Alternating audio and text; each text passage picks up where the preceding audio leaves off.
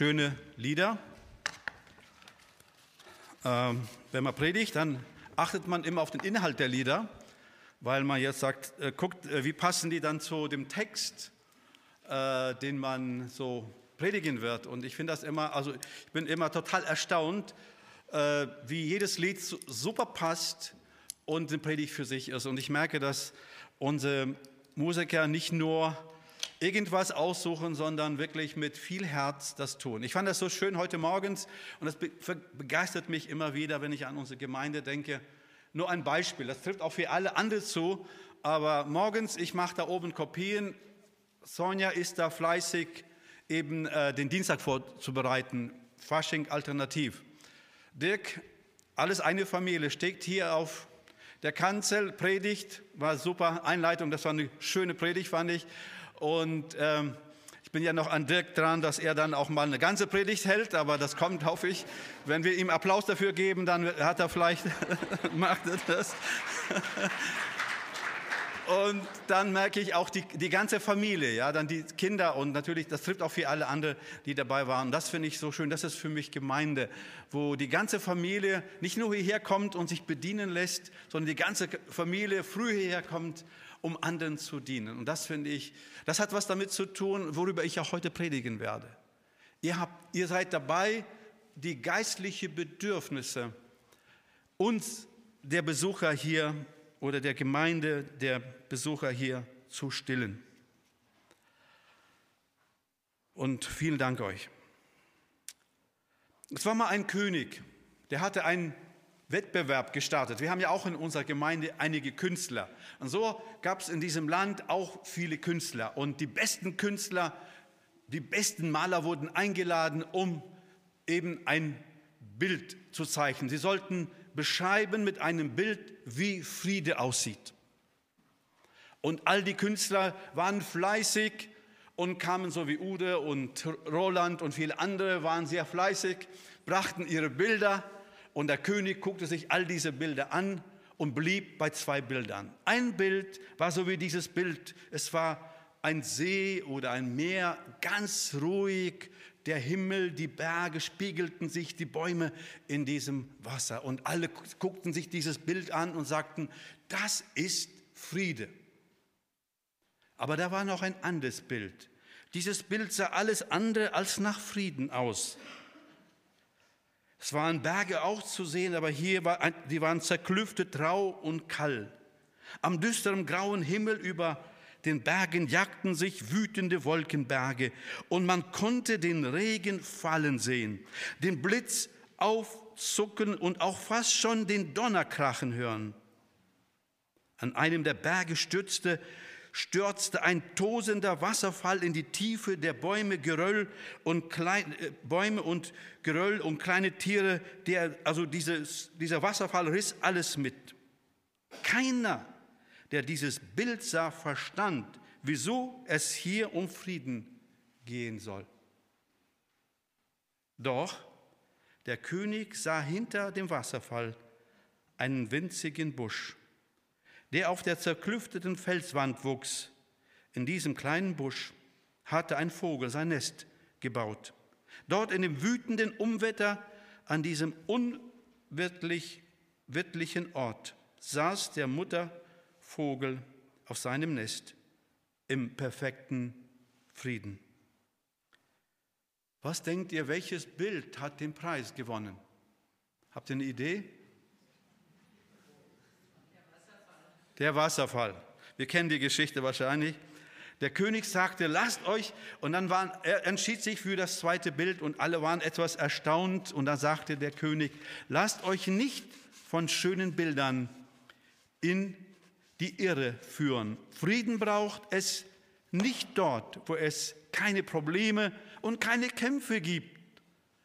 Wirklicher Frieden bringt Hoffnung und heißt vor allem auch unter schwierigsten Umständen und größten Herausforderungen ruhig, friedlich im eigenen Herzen zu bleiben.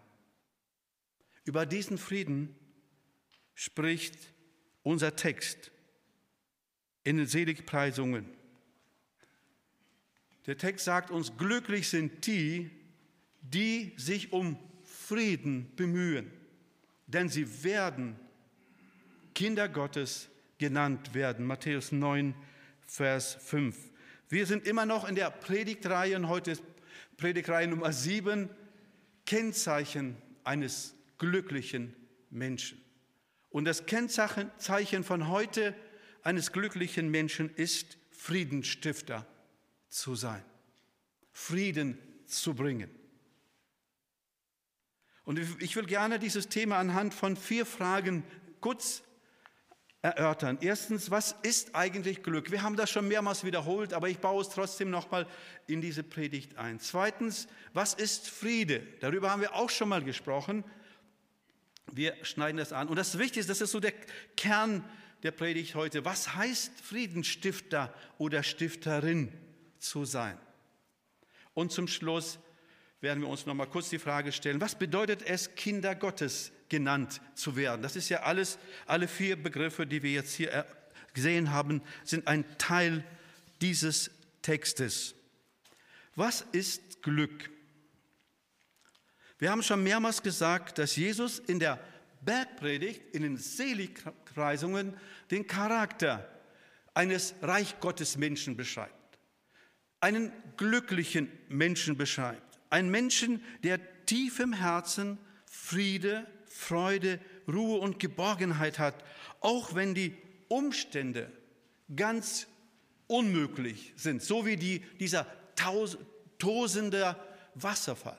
Die Umstände können manchmal ganz schlimm sein, aber dieser Mensch ist tief im Herzen, hat dieser Mensch Frieden.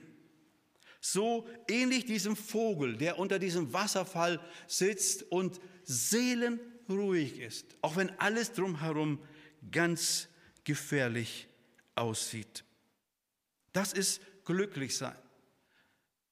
Glücklich sein heißt nicht, alles drumherum ist wunderbar und mir geht's gut, sondern glücklich sein heißt, es kann alles drumherum unmöglich sein, aber innerlich habe ich diesen tiefen Frieden diese Zufriedenheit, diese Geborgenheit, diese Freude und diese Ruhe. Nun, was ist, genau, das ist der Vogel, der da in diesem Nest ist. Was ist Frieden? Im Griechischen das Wort Frieden bedeutet Irini. Und es bedeutet Frieden, Eintracht, Ruhe, Heil, Wohlbefinden, Wohlergehen. Das ist Frieden ist im Griechischen, das Wort bedeutet, diesem Menschen geht es darum, also innerlich ist er einfach zufrieden. Dieser Mensch ist gelassen. Wie wir schon sagten, hat er Ähnlichkeiten eben mit Glück. Wenn ich Frieden habe, dann bin ich glücklich. Auch wenn die Umstände ganz schlimm sind. Das wurde auch als Grußwort gebraucht, im Griechischen und im Hebräischen. Und im Hebräischen das Wort dafür ist Shalom. Shalom bringt das Gleiche zum Ausdruck. Es bedeutet Ganzheit, Unversehrtheit, also gesund, Heil, Wohlstand, Erfolg, Ergehen, Wohlergehen, Freundschaft, Freund. Es bedeutet in anderen Worten, in allen Bereichen des Lebens Erfolg und Segen zu haben. Gesundheit, Wohlstand, Beziehungen zu Menschen und Gott. Und natürlich werden wir sagen, Moment, Hanni, aber manche von uns sind krank. Richtig. Aber man kann krank sein und trotzdem Frieden im Herzen haben, weil man eine richtige, innerlich im Herzen eine richtige Einstellung hat. Und das habe ich oft erlebt in meiner Tätigkeit als Pastor, als Seelsorger, wie oft ich Menschen begegnet bin, die manchmal für mich ein äußerlichen Haufen Elend waren, aber innerlich voller Friede, voller Freude, voller Leidenschaft, voller Begeisterung. Das ist Friede. Frieden ist mehr äh, als kein Krieg, also Gegenteil von Krieg. Friede ist die Stillung aller geistlicher, seelischer, sozialer, physiologischer oder physischer und materieller Bedürfnisse. Wir kennen das Wort in Deutsch, wir sagen, er ist zufrieden.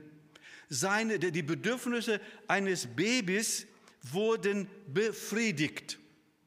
Und das Baby ist so glücklich. Wir haben zwei Hunde und wir haben sechs Enkel. Und jetzt sagt ihr, wieso vergleichst du Enkel mit Hunde? Das ist nicht so ganz fair. Aber die haben etwas Gemeinsames, was mir, ich, mir so aufgefallen ist. Wenn unseren Hunden es mal gut geht, beiden Hunden, einer ist sehr, äh, ein guter Freund von Jakob. Jedes Mal, wenn Jakob bei mir ist am Dienstag, dann klettert er auf ein Sofa, legt dann seinen Arm auf Jakobs Bein und genießt das. Also eine gute Freundschaft da entstanden. Und was ich oft merke, so bei den Hunden und auch bei Babys, dass wenn man, wenn man sie mal streichelt, ihnen so gut geht, dann haben sie so einen Seufzer der Zufriedenheit. Habt ihr das schon mal gesehen? Ja, so, oh, das geht mir so gut. Das ist so, was Frieden als Bild zum Ausdruck bringt. Das ist Friede. Und dieser Friede ist in unserem Herzen. Und darüber wollen wir, und das macht uns, wenn wir so gucken, das macht uns glücklich. Und das führt uns dann zu der dritten Frage, was heißt eigentlich Friedensstifter oder Stifterin zu sein? Ich glaube, es gibt da so, das ist eigentlich so der Kern der Predigt von heute. Und es gibt da drei wichtige Schritte, oder drei Aspekte, die ich beleuchten möchte. Erstens ist es den Frieden im eigenen Herzen finden. Ich kann nicht ein Friedensstifter sein, wenn ich keinen Frieden im Herzen habe. Zweitens, soweit es geht, mit allen Menschen im Frieden leben. Soweit es geht, wenn es von uns abhängig ist. Und das Dritte, die Bedürfnisse der Mitmenschen stillen. Wir haben ja festgestellt, Friede ist nicht nur Abwesenheit von Krieg. Wir haben festgestellt, Friede ist Befriedigung der Bedürfnisse unserer Mitmenschen. Das ist eigentlich Menschsein. Und das wollen wir kurz uns näher ansehen. Wichtig ist, wie ich schon sagte, dass wir Frieden, zuerst den Frieden im eigenen Herzen finden müssen. Wenn wir keinen Frieden im Herzen haben, können wir nicht im Frieden mit unseren Mitmenschen zusammenleben. Alle Konflikte auf dieser Welt gehen auf den inneren Unfrieden zurück. Alle Konflikte. Jedes Menschen auf dieser Welt. Das wird euch jeder, uns, jeder Psychologe, Psychiater, Psychotherapeut, Mentor, Coach und Seelsorger bestätigen können. Immer ist das mein Unfriede, der dazu beiträgt. Wir haben ja diese schreckliche Geschichte von Hanau mitbekommen diese Tage. Und jetzt versuchen alle Psychologen, Kriminologen, alle Fachleute herauszufinden, was steckt hinter diesen Menschen. Wie kann ein Mensch so eine Bestie werden? Wir haben noch zwei Wochen darüber gesprochen, dass jeder Mensch ein potenzieller Mörder ist. Unreine und reine Herz. Ich hoffe, dass einige sich noch erinnern können. Und wir haben nicht viel, aber wir haben schon einige an Informationen. Aber die Informationen, die wir haben, sind ja eindeutig, in welche Richtung sie gehen. Dieser Mensch hat im Herzen Unfrieden. Und zum Teil wurde dieser Unfriede, das ist eindeutig schon von Bekannten belegt, von seinem Vater ins Herz dieses jungen Menschen gesät. Der Vater hatte Unfrieden mit allen seinen Nachbarn. Der stritt sich mit denen, der warf ihre Mülltonnen um, er äh, verteilte den Müll auf den Parkplätzen dieser, oder auf dem Gelände seiner Nachbarn und er verbot dem Sohn mit Ausländern Freundschaften zu schließen und man könnte jetzt fortsetzen. Ich will das jetzt gar nicht, dieses grausame Thema vertiefen. Also man kann sich gar nicht damit, also zu lange darauf auf, aufhalten, weil es zu grausam ist. Wenn Menschen Unfrieden im Herzen haben, steigert sich das und irgendwann ist das, bricht das aus und es kann ihr Leben und das Leben vieler anderer Menschen zerstören. Wenn wir nicht Frieden im Herzen haben, werden wir nie Frieden weitergeben können. Wir können nicht etwas geben, was wir nicht haben. Nicht umsonst sagt Jesus in Matthäus 22, Vers 37 bis 39, als er gefragt wurde, was ist das wichtigste Gebot? Dann sagt Jesus, du sollst den Herrn, deinen Gott lieben von ganzem Herzen, mit ganzer Seele, mit all deinen Gedanken. Das ist das erste und wichtigste Gebot. Ein weiteres ist genauso wichtig. Und das passt zu unserem Thema. Liebe deinen Nächsten wie dich selbst. Alle anderen Gebote und alle Forderungen der Propheten gründen sich auf diese beiden Geboten. Liebe Zuhörer, liebe Geschwister, wenn wir Frieden im Herzen haben, so wie wenn wir Liebe im Herzen haben, wenn wir mit uns im Frieden sind, dann können wir mit, im Frieden mit unseren Mitmenschen sein. Und jeder Mensch, der nicht im Frieden ist mit seinen Mitmenschen, ist immer in Unfrieden mit sich selbst. Und wie oft habe ich in solchen Gesprächen mit Menschen gekämpft und gerungen und gesagt, wann begreifst du das endlich mal? Du willst etwas verändern, aber das Problem ist nicht deine Umwelt, das bist du selbst. Und das ist so schwierig. Wir wollen oft unsere Probleme nicht in uns bekämpfen, weil das so unangenehm ist. Wir bekämpfen sie in unserer Umwelt. Wir projizieren das auf unsere Mitmenschen. Wie ich schon oft sagte, wir drücken unseren Pickel, der auf unserer Nase ist, auf der Nase unseres Nächsten aus, weil es einfach weniger wehtut. Das ist, das ist ein Bild, das so, so schön zeigt, was es ist. Warum haben wir nun diesen Unfrieden im Herzen? Und wie können wir diesen Frieden bekommen? Ich würde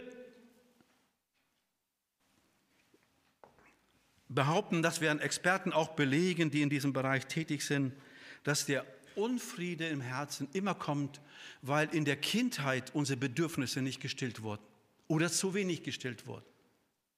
Und weil, weil unsere Eltern, als wir klein waren, uns oder unsere Miterzieher, Schule und alles drumherum uns das nicht gegeben haben, was wir benötigten, sind, ist, es, ist dieses Bedürfnis nicht gestillt. Oder besser gesagt, unser inneres Kind, und jetzt komme ich zu meiner, ihr sagt, was soll das hier bedeuten? Dann, wir haben ein inneres Kind und wir haben einen inneren Erwachsenen, jeder von uns in uns. Und wenn unsere Eltern uns das gegeben haben, dann hat unser innerer Erwachsene gelernt, wie man die Bedürfnisse stillt. Und wenn wir erwachsen sind, dann kann unser innerer Erwachsene unserem inneren Kind die Bedürfnisse stillen.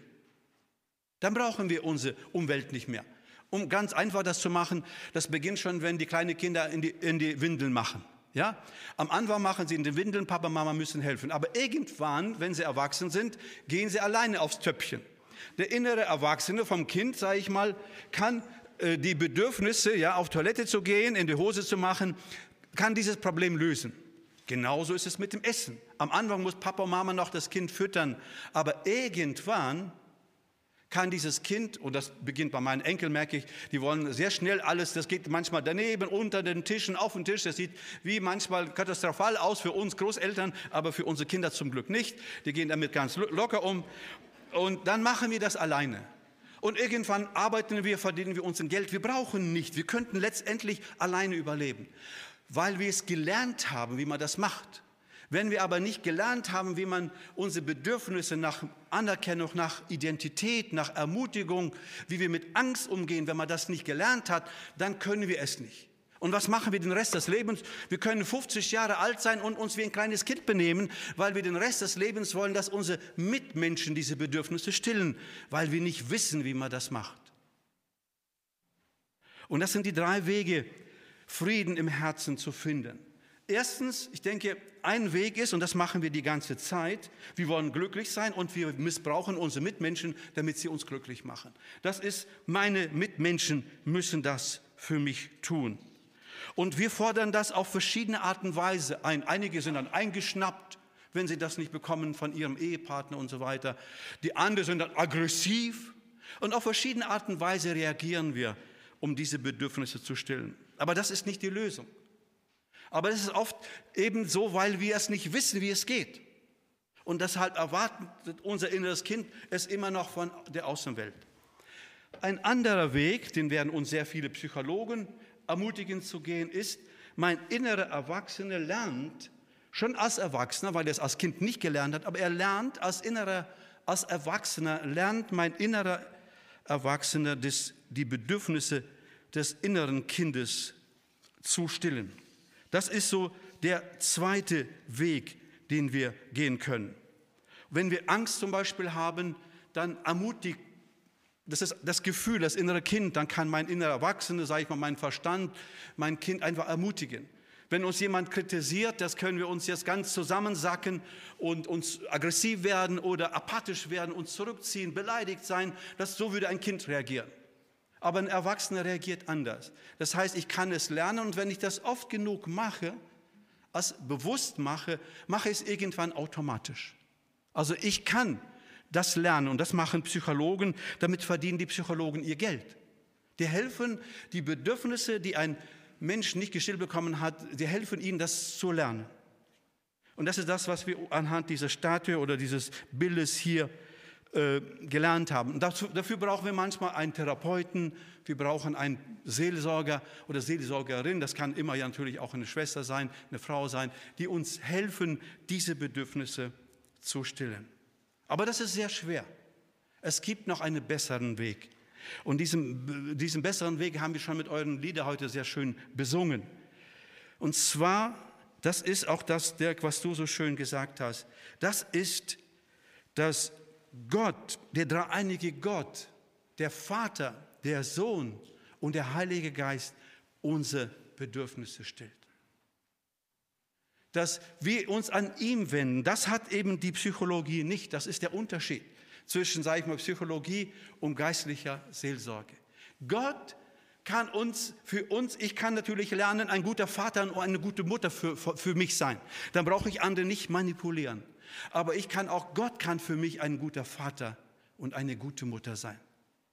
Und wenn wir das immer wieder für uns in Anspruch nehmen, werden wir eines Tages die, sind diese Bedürfnisse gestillt, es wird automatisch und wir sind auf einmal gar nicht mehr süchtig nach der Anerkennung der anderen Menschen. Wir können mit Kritik, mit Angriff, auch mit Streit mit unseren Mitmenschen viel besser umgehen. Das Problem ist oft ja nicht nur, dass wir manche Menschen haben, mit denen wir uns streiten. Das größte Problem ist auch, wie wir damit umgehen. Das ist unsere Verantwortung. Wir können oft die Menschen nicht ändern.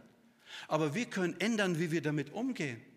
Und da kann, wenn wir, als, wenn wir wie Kinder umgehen, emotional umgehen, verletzen wir uns, verletzen wir unsere Mitmenschen. Wenn wir aber wie, wenn wir aber sachlich damit umgehen und uns von Gott diese Bedürfnisse stillen lassen, die wir von anderen erwarten, dann brauchen wir nicht unsere Mitmenschen. Und das ist das, was Jesus seine ganze Zeit gemacht hat. Was hat Jesus gemacht, als er hier auf der Erde war? Er hat die Bedürfnisse, die geistlichen, die seelischen, auch oft die materiellen, die körperlichen Bedürfnisse, die physiologischen Bedürfnisse der Menschen gestillt. Das hat er gemacht. Ich habe schon so oft das Beispiel von der Samariterin erwähnt. Diese Frau, die eindeutig bestimmt in der Kindheit schlimme Sachen erlebt hat und nun sechs Männer hatte und wollte, dass sie ihr helfen, ihre Bedürfnisse, ihre Löcher, innere Löcher äußerlich zu stopfen. Und das funktionierte nicht. Und dann zu ihr geht Jesus hin. Und die Bibel sagt, er musste dahin gehen. Und er begegnet ihr und er stillt dieses Bedürfnis. Nach einem Gespräch begreift sie, um was es geht. Sie rennt ins Dorf, vor dem sie weglief und Angst hatte, mit den Menschen was zu tun haben. Sie rennt zurück und sagt, er hat meine Bedürfnisse gestillt. Kommt, er kann auch eure Bedürfnisse stillen. Ein Beispiel. Und wir finden viele andere Beispiele wir lesen in Johannes 7, da war ein großes Fest. Am letzten Tag, Vers 37, des Höhepunkts des Festes, stellte Jesus sich hin und rief der Menge zu, wenn jemand Durst hat, soll zu mir kommen und trinken. Wer an mich glaubt, an dessen, aus dessen Innern, also Herzen, werden Ströme lebendigen Wassers fließen, wie es in der Schrift heißt. Das heißt, er sagt, wenn ihr zu mir kommt, dann stille ich eure Bedürfnisse, dann habt ihr Frieden und dann könnt ihr diesen Frieden was machen, euren Mitmenschen weitergeben. An einer anderen Stelle in Matthäus, Johannes 6, Vers 35 sagt er, ich bin das Brot des Lebens. Wir haben in dem Lied auch von Hunger gesungen, ja, oder von Durst. Diese Bilder fanden wir auch in dem Lied. Ich bin das Brot des Lebens. Das ist nur ein Bild für unsere Grundbedürfnisse. Wer zu mir kommt, wird nie wieder hungern. Wer an mich glaubt, wird nie wieder Durst haben. Wenn unsere Bedürfnisse innerlich nicht gestillt werden, dann stillen wir sie woanders und das wird zu einer Sucht. Wir, wir kompensieren es in anderen Bereichen unseres Lebens. Das kann durch Job, viele andere Sachen sein, Arbeit, das kann Sex sein, das kann, wir sind auf einmal internetsüchtig, wir sind handysüchtig, wir haben viele Süchte, weil wir innerlich nicht diesen Frieden, diese Ruhe, diese Geborgenheit haben. Jesus sagt, ich kann diese Bedürfnisse stillen. Komm zu mir. Und da sieht es dann so aus, dass Friede nicht die Abwesenheit von Schwierigkeiten ist. Es ist die Gegenwart Christi inmitten dieser Schwierigkeiten. Jesus ist inmitten dieser Schwierigkeiten. Er will, dass wir Frieden im Herzen finden. Und das, dazu lädt er uns heute ein. Er lädt uns ein, sich unsere Bedürfnisse nicht woanders zu stillen, sondern zu ihm zu kommen. Er kann es tun. Nun, der zweite Weg, um ein Friedensstifter zu sein, heißt, wenn wir diesen Frieden in uns haben, heißt es, soweit es geht, mit allen Menschen im Frieden leben. Hebräer 12, Vers 14 sagt, versucht mit allen Menschen in Frieden zu leben und bemüht euch, ein heiliges Leben mit diesem, nach dem Willen Gottes zu führen. Denn wer nicht heilig ist, wird den Herrn nicht sehen. In anderen Worten, wir können Gott gar nicht erfahren oder Gott erleben, wenn wir dauernd im Streit mit unseren Mitmenschen sind. Unmöglich. Unser Herz ist erfüllt mit Schmerz und manchmal auch mit Wut, mit Hass. Wir brauchen manchmal kurz den Zorn, habe ich schon mal gesagt, oder die Wut, um den Schmerz rauszuschmeißen. Aber wenn sie da drin bleiben, dann ist es ein Problem. Dann beherrscht es uns. Dann hat nicht mehr der Geist, hat, sind wir nicht erfüllt vom Geist Gottes, sondern erfüllt vom Schmerz, von der, vielleicht vom Hass, vom Wut, von der Wut, die sich dann zu einem Hass entwickelt. Also wenn es an uns geht, ist es wichtig, dass wir, wie ich schon sagte, damit richtig umgehen. Wir können auch Menschen nicht ändern, aber wir können unsere Einstellung ändern. Das zweite Römer, Paulus sagt das gleiche, Römer 12, Vers 8, ist möglich, nicht immer ist es möglich, gehen wir mal davon aus, so viel es an euch liegt, so habt mit allen Menschen Frieden. Wie sieht das bei dir aus? Wie sieht das bei mir aus? Sind wir Friedensstifter? Sind wir Friedensbringer? Wenn wir Menschen begegnen, bringen wir Frieden oder bringen wir was anderes? Bringen wir vielleicht Zerstörung? Wenn wir unseren Mund aufmachen, sind das Friedensworte oder das Gegenteil? Die Bibel ermutigt uns, dass man ein heiliges Leben nur leben kann, wenn man Frieden ist mit seinen Mitmenschen, soweit es von uns möglich ist. Und eindeutig, wie ich schon sagte, das traurige Beispiel von Hanau zeigt, wie hier ein Mensch voller Hass, voll erstmal wahrscheinlich Wut und Hass im Unfrieden ist und am Ende seinen, diese, sein böses Herz versucht, das Böse in seinem Herzen zu töten in seiner Umwelt mit ganz schlimmen Folgen. Wir wollen einen Schritt weitergehen und den letzten Punkt noch zu erwähnen, was es heißt, Friedensstifter zu sein. Die Bedürfnisse der Mitmenschen in unserem Einflussbereich stillen. Das Wort, das hier gebraucht wird, kommt nur einmal im Neuen Testament vor. Friedensstifter, Friedensmacher. Nur einmal. Und auch sehr selten in der Umwelt der Bibel. Aber das Interessante ist, dieses Wort beschreibt einen Herrscher, der Frieden schafft für sein Volk der das dafür sorgt, dass nicht nur Krieg ist, sondern der dafür sorgt, dass die Bedürfnisse der Menschen gestillt werden, damit sie gut miteinander leben können. Das ist Leben.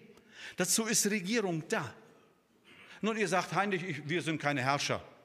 Einige sind vielleicht Chefs auf der Arbeit und einige sind Eltern und haben dann das Sagen zu Hause. Ja?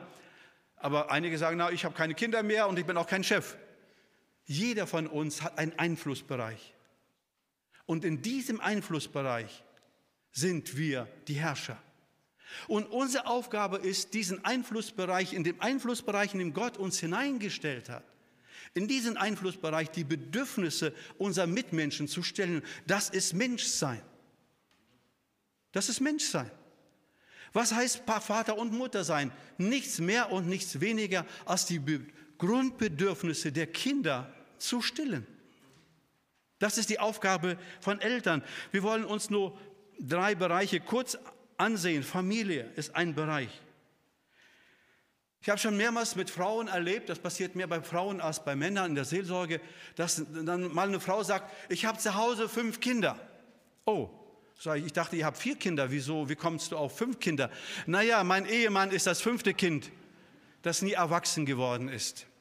Und ich habe auch mit Männern in der Seelsorge gesprochen, die sagen, Heinrich, du hast recht, ich bin wie ein kleines Kind. Ja, ich bin so wie dieses kleine Kind, das und manche Eltern missbrauchen und das ist für mich seelischer Missbrauch, missbrauchen ihre Kinder, um ihre Bedürfnisse zu stillen. Die haben Bedürfnisse nach Autorität, Bedürfnisse nach Anerkennung. Kinder, liefert mal diese Anerkennung. Ich bin im Gespräch immer wieder mit einem Vater gewesen, der schon in, in meinem Alter ist, der immer wieder noch das einfordert. Die Kinder sind gar nicht mehr zu Hause, aber die Kinder müssen, sie müssen die haben, ich habe das Sagen und die Kinder müssen sich mal beugen vor mir. Weil er dieses Bedürfnis, er missbraucht seine Kinder, um seine Bedürfnisse zu stillen, anstelle zu sagen, Jesus, hilf mir, diese Bedürfnisse zu stillen. Er ist doch da. Er kann mein Vater sein und meine Mutter, aber doch nicht meine Kinder. Egal wie alt sie sind. Wie gehst du mit den Bedürfnissen deiner Kinder um? Mit den Bedürfnissen deines Ehepartners um. Und in der Vorbereitung dieser Predigt musste ich oft so denken an mein Verhältnis zu Maria und ich merkte, wie oft ich so vernachlässige ihre Bedürfnisse und das kriege ich dann auch mit. Das ist sehr leicht und erkennbar. Wie gehen wir damit um? Kennen wir überhaupt die Grundbedürfnisse unserer Kinder? Eine Person erzählte mir, wie sie auf der Arbeit war und mit dieser Person gar nicht zurechtkam. Und eines Tages bekam sie da von einigen Kollegen so ein paar Stückchen Kuchen, glaube ich. Die haben da gerade gefeiert oder ein Meeting gehabt und sie bekam einen Kuchen. Und jetzt sagt sie dieser Person, willst du auch einen haben? Nee, nee, nee, nee. Und diese Person, die immer so sucht nach Anerkennung, aber erstmal sagt man nein damit man noch mehr bettelt, noch mehr bettelt. Und so war das, das ist so, dieses Spielchen kennt ihr wahrscheinlich. Das ist so, wie wir Anerkennung holen wie wir den anderen manipulieren. Wir meinen ja, sagen aber erst nein, dann nochmal nein, äh, noch, und dann merken wir, ach, der meint das aufrichtig, okay, dann nehmen wir dieses Angebot. Und dann nahm diese Person dieses, diesen Kuchen, dann noch diese halbe Stückchen Kuchen und hat diesen Kuchen gegessen. Und diese Person war so glücklich und hat ein Kompliment gemacht und sagt, oh, das ist so gut alles zwischen uns. Das war noch ein paar Tage so ganz schlimm zwischen uns, aber jetzt war es so einmal so gut, weil dieses Bedürfnis gestillt wurde. Liebe Geschwister, das ist Familie. Ich bin jetzt schon in dem Bereich der Arbeit, der Schule. Ich habe gelesen von einem 13-jährigen Mädchen, das sich das Leben genommen hat, weil sie in der Schule gemobbt wurde. Die Schüler waren so grausam zu ihr und Kinder können sehr grausam sein. Die haben Fotos von ihr gemacht. Sie hatte eine also äh, Zahnspange gehabt und sie, wenn man die Bilder guckt, das ist ein hübsches Mädel.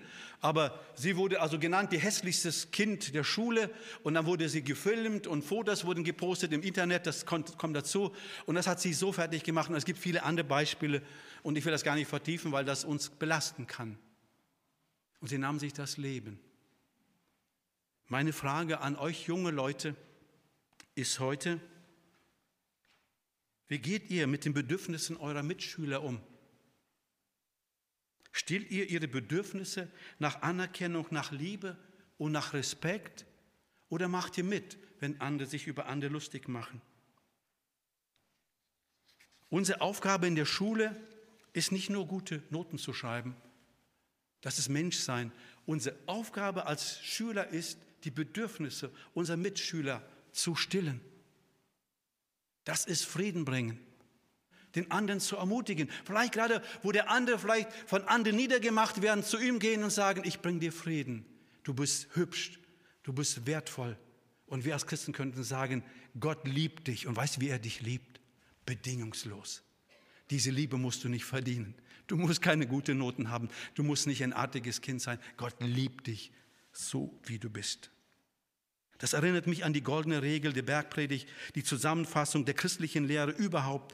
Geht, Matthäus 7, Vers 12, geht so mit anderen um, wie die anderen mit euch umgehen sollen. In diesem Satz sind das Gesetz und die Propheten zusammengehalten. Ich habe schon erwähnt, die Arbeit. Wie gehen wir, das war Schule, wie gehen wir als Mitarbeiter mit unseren Kolleginnen und Kollegen um?